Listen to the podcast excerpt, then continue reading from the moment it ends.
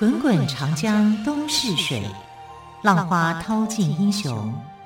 是非成败转头空。古今多少事，都付笑谈中。陪你说历史，汪培制作主持。朋友们收听今天的《陪你说历史》节目，我是汪培。同样再次为朋友们邀请到历史专栏作家。于远炫老师来到我们节目当中，老师好，主持人好，听众朋友大家好。好，老师，我们这一周都围绕着大理国，对，又聊到了我们熟悉的从武侠剧、武侠小说看到的段誉啊、段正淳啊、段正明啦、啊，甚至虚构的段延庆哦。那么在今天呢，老师要来跟我们聊聊大理这个国家，一个充满佛法的国家。对，其实是呃大理国的前身啊，就是南诏国、嗯、啊。那南诏跟大理都是在同一个地区啊，就是在云南。但是呃南诏可能这个云南的范围它又更东部一点啊。那所以在大理国时期呢，有所谓的南诏三十七蛮部啊。那也就是说，这个他们把它当作是一个好像一个地区一样。但其实这两个国家啊。基本上就是建立在云南，现在的云南这个地区啊，然后云南这个地区里面呢，我们可以看到就是它的花很漂亮，茶花啊，像在金庸里面所写的茶花啊类型就非常非常的多。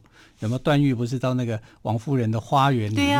因为王夫人也喜欢茶花，茶花因为被段正淳影响的嘛，对，对不对？然后种了好多的茶花，哦，对，他说你做做的都不纯正，都不是真的。然后他就讲，那你说看看，呃，这个云南的茶花到底什么样的特色？他不是介绍吗？对，十八学士，对不对？一每一株里面，呃，开出十十八朵的花，每一个花都不一样，而且都是纯色，不要杂色哦。一株里面有十八朵花，叫十八学士，而且都是纯正的。这个也太难得了吧？根本找不到，好吗？对呀、啊，去哪里找？对，十八学士。再其次一点，叫十三太保，那、嗯、就是在一棵茶树里面生出十三朵花啊，一株里面有十三朵花，这个也找不到。那还有什么呢？因为都是要纯色，就很难啊。那十八学士、十三太保啊，那如果是八朵就叫八仙过海，八仙过海里面啊，其中有两朵要很特别，一个要比较偏紫，一个要比较偏红。嗯、为什么呢？偏紫的代表这个铁拐李，偏红的代表何仙姑。有这样的说法、啊？对呀、啊，哎，金庸写的啊，在那边写就是说很有创意。段誉的这个口吻是啊，八仙过海是这样，那过来呢就是七仙女啊，七仙女要个个都要娇美。对不对？然后都有数字开头呢。对呀、啊，还有三，三是什么？风城三侠。下次问你，说三阳开泰了。风尘三侠里面呢，红拂女。哎，对，红拂女是小红花，然后另外一朵白花代表是李靖啊，另外最大的那一朵代表裘冉克啊，所以它都有那样的一个称呼。还有两朵的，两朵是什么？大小二乔。啊，所以听的那个王夫人就哇，就觉得很开心。然后他还讲了一个叫做什么呃，抓破美人脸，对啊，就是呃那个唇色当中有一点点血丝的哈，这样就讲的王夫人就很开心呐、啊。但这个就是金庸在写呃武侠小说的时候，把云南的茶花的特性写进去。那有些其实。就真的写得很夸张，比如说十八学士，十八学士就不可能出现了，真实的环境现在也栽培不出来，你用嫁接你也做不出来这种东西。那如果嫁接的作品也不算是一种纯正的一个产品嘛，啊，但你可以看得出来，就是云南这个地区呢，呃，它是以山茶花著名的。那山茶花是中国十大花卉里面排名第七的，哈，是非常非常的名贵的，哈。那山茶花不是茶树开的花哦，是山茶树。山茶树跟茶树跟山茶树是不一样的。对，因为我们茶树就是呃喝茶的茶叶的那个茶树，那都是开白色的花啊。那呃这个山茶花就可以开各种颜色的花，而且真的是非常漂亮，有时候就觉得比玫瑰还漂亮啊。所以这个云南到云南去玩，就一定要看看他们的山茶花，茶山茶花开的时候非常特殊的，尤其是大理的山茶花，好，那就是更在云南来讲就是称冠的，最好的地区。好，那我们都是从这个金庸小说里面去读到，就是哇，原来这么样的厉害。嗯，但是到这个呃云南的时候，你会发现说，云南在过去南诏国跟大理国的时候，他们有一个共同的称呼，叫什么呢？叫做妙香佛国。妙香佛国，对。这我们在一一开始的时候就有介绍，对，南诏国成立的时候叫妙香。解释一下，妙是奇妙的妙哦，对，香就是香喷喷香水的香，佛呢就是阿弥陀佛的佛，国呢就国家的国，对，妙香佛国。因为这两个国家，南诏国跟大理国，他们都是崇尚佛法的国家，但旁边因为有唐朝，也有吐蕃啊、吐蕃啊，所以受到这个影响。正往南边一点是中南半岛的国家，其实是呃，在这个佛法传进来的时候呢，呃，云南这个地方啊是接受度很高的。可是他们在接受这些呃佛的时候哈，一些神像的时候啊，他云南地区啊流行的啊，就是最尊重的这个菩萨啊，不是我们一般讲的水月菩萨啊、水月观音啊、鱼篮观音啊，或者是千手观音，不是。他们的观音哦，观音像非常非常的特别，特别之处是叫阿嵯耶菩萨。阿嵯耶菩萨，对，阿嵯耶这三个字哦，就是呃，一般是看不到的，嗯、只有在云南这个地区，你才会看到阿卓耶菩萨的出现。阿卓耶菩萨哦，其实它就是观音菩萨的化身哦，观音菩萨的各种千变万化的化身其中一个。在云南地区就叫阿卓耶，嗯，那也算算是云南的守护神呢，也可以这么讲。啊，嗯，所以不管是南诏国或大理国，哈，跟这个阿卓耶菩萨都有很深的关联。那我们先从南诏国来说起，就是南诏国在开国的时候，南诏国的开国的皇帝叫做细奴仙。那细奴仙呢，就是摄龙一族的这个这个开。开创的南诏国嘛，本来叫做蒙摄诏，后来变南诏。那南诏国这里面有一个流行的一个说法，就是说有一个老人身上穿着一个袈裟啊，然后带着一只狗啊，要来去见罗刹鬼。罗刹就是鬼王了啊。然后见罗刹鬼的时候，鬼王的时候呢，这个穿着僧衣的这个老人就对罗刹鬼说：“我要修行。”我需要有一个地方，啊，来让我去呃，当做是修行的地区。那罗刹鬼就在嘲笑他：“你带着一只狗，老人与狗，你到底要做什么？”嗯，啊，然后他就他说：“我只要一个地方就好，可以袈裟能够盖得住的地方就好了。”啊，那罗刹鬼就说：“好吧，那我就给你一个地方，啊，那你看你要怎么样？”啊，然后他就把这个袈裟。往天空一丢，那袈裟就无尽的延伸，一直往往一直延伸，一直延伸，它变成一个很大的一块布，然后要去盖住。那罗刹鬼一看就觉得说，你根本就是搞鬼，你想要我的领地，他就施用他的法术，哈，要去把这个袈裟给拿下来。就没想到那只狗，它可能是杨戬的哮天犬吧，它就上前去咬。啊，去咬住，咬中了吗？咬住了那个罗刹，就不让他去施法。然后这个袈裟落地的时候，其实就把整片的这个呃南诏的地区都盖住，所以就变成有了南诏国。哦，呃、南诏国的好神奇哦，就是老人与狗加一个袈裟，啊就去开创了南诏国。嗯、所以南诏的地区呢，后来我还就画了一幅图。啊，叫做范生图，梵就是梵音的梵，嗯、啊，就是印从印度来的啊，梵梵僧啊，穿着呃袈裟的这个和尚，梵僧图。那这个梵僧图呢，就变成了南诏国的一个立国的重要的故事，嗯、就是说我们国家是受到佛法保佑的。那梵僧是谁呢？就是阿嵯耶菩萨的化身。阿嵯耶菩萨就化身为这个老人，哈，去跟罗刹鬼斗，哈，然后才有了这个南诏国这一片广袤的土地。嗯哼，啊，这是呃这个南诏国跟阿嵯耶菩萨的一个故事。嗯哼，但阿嵯耶菩萨呢，就变成了云南的大家都很推崇的、很尊重的一个神明。所以你如果谈到说观音菩萨，他们知道观音菩萨，可是他们看到的是阿嵯耶菩萨的这个身影。阿卓耶菩萨，我们如果到故宫或者是到其他的地区哦，是可以看得到的。它造型上面来讲是比较特殊，因为我们看到的这个阿卓耶菩萨，他的长相跟我们一般看观音不一样，因为中国画观音的时候都是像一个慈祥的，就妈妈这样，妈妈型的，对对对，好，然后慈眉善目，慈眉善目，然后很饱满，对，对不对？可是阿卓耶菩萨不是这个形象。阿銼耶菩萨哦，他的这个冠呐、啊，这个冠帽它是比较长的啊，然后冠帽上面有一个佛，也就是佛在上面啊，释迦牟尼佛，佛在上面，它它它是一个长的帽子，长的帽子，然后它两边的辫子是垂到耳朵这边来的哦，还有辫子，还有辫子啊，这是垂到这边这边来的。那眼神的话哦，是嘴唇比较厚啊，它是用这个黄金跟铜去铸造的。啊，重点是他平胸，然后宽广。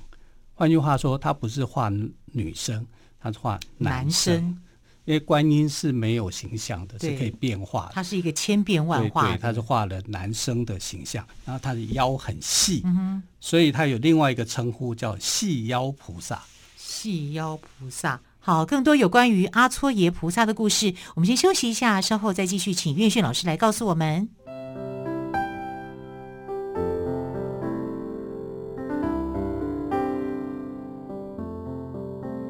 听见台北的声音，拥有颗热情的心，有爱与梦想的电台，台北广播 FM 九三点一。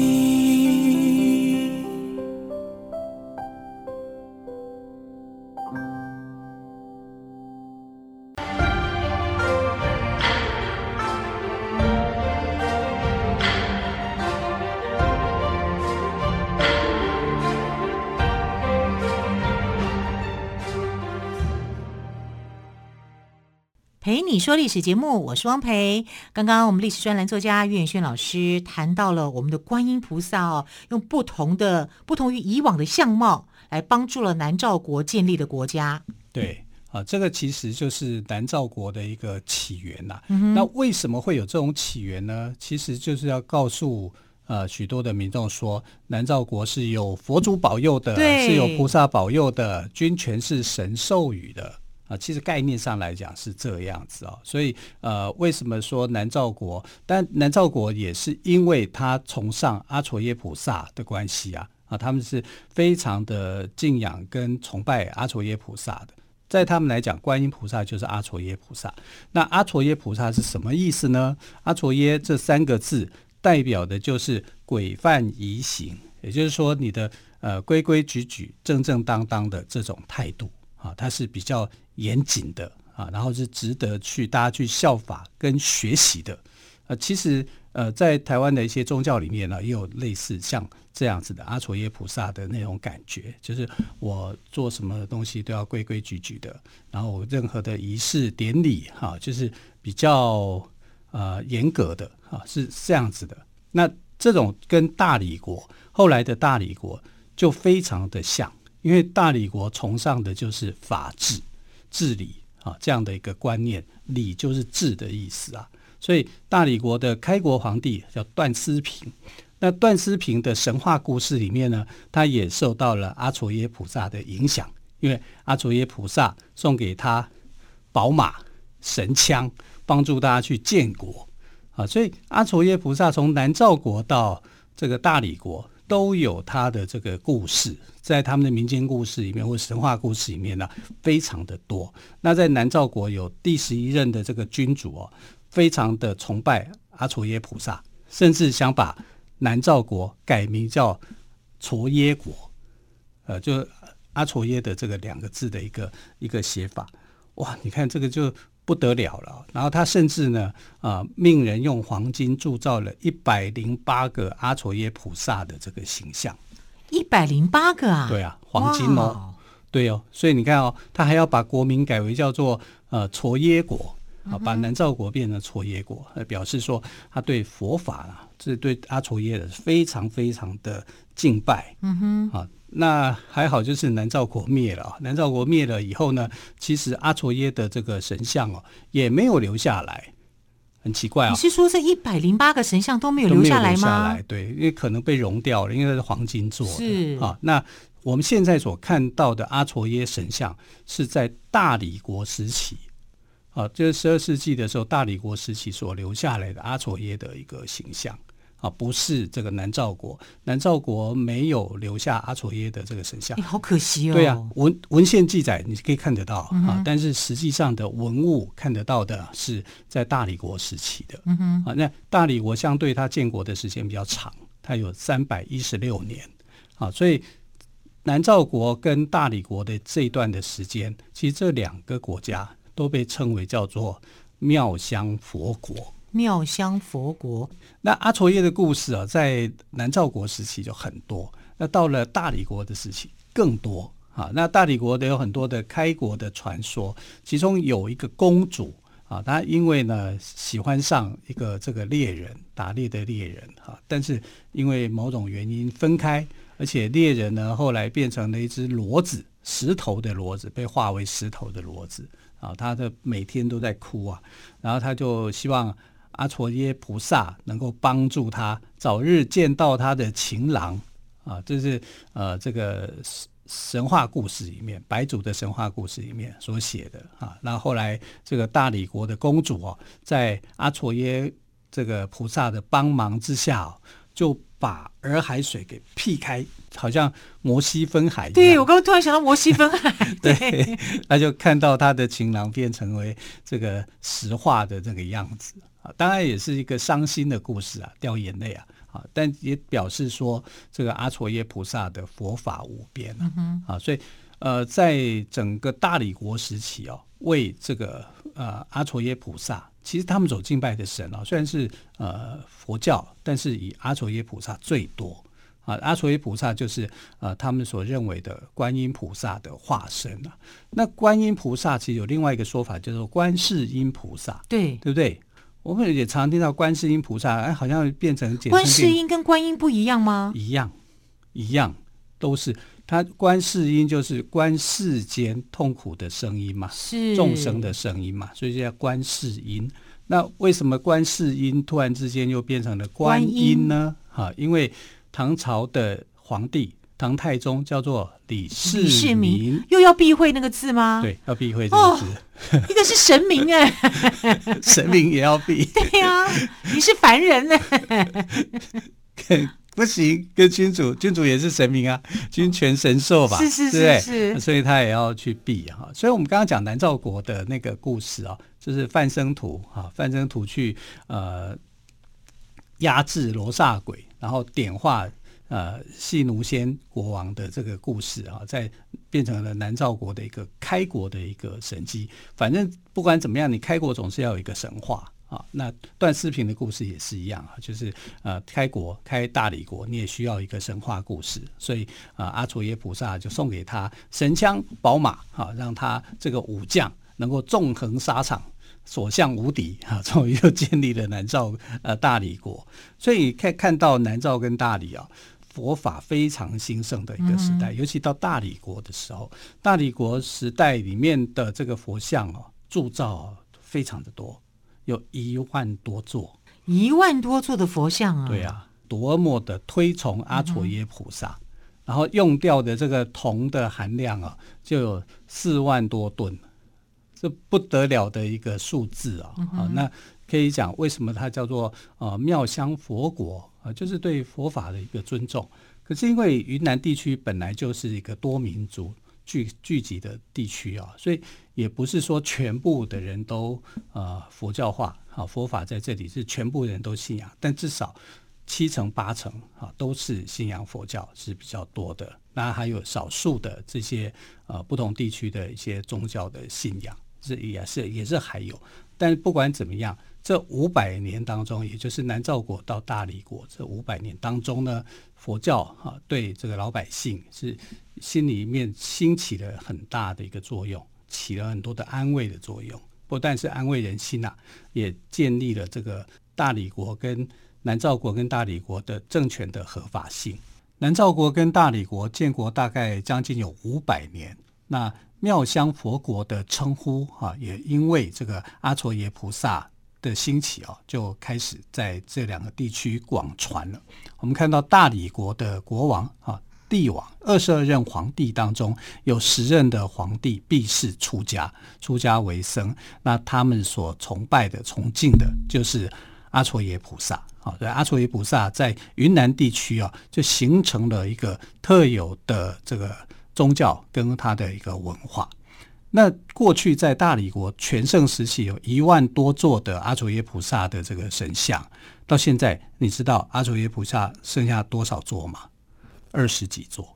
那怎么会剩下这么少呢？因为有很多灭佛的行动展开嘛。嗯啊，然后你到处去呃收集，这里面是很多重要的物资，铜跟金啊，都是呃贵金属啊，都是很很被看重的。所以呢，阿卓耶菩萨到现在为止啊，已经变成是很稀少的。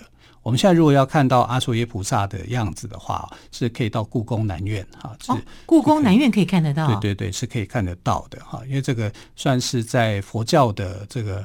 呃，盛世里面或者是佛教的文物里面，哈、啊，是啊、呃、非常重要的，而且是云南所特有的。那其他的地区就不叫阿卓耶菩萨了，它可能叫做千手观音，嗯、可能叫水月菩萨，可能是竹篮菩萨或者什么的，哈、啊。那呃，整个的菩萨的阿嵯耶菩萨的呃样子，就可以回想说，当初的南诏国跟大理国的那段的辉煌的岁月。还有那时候崇尚佛法的模样。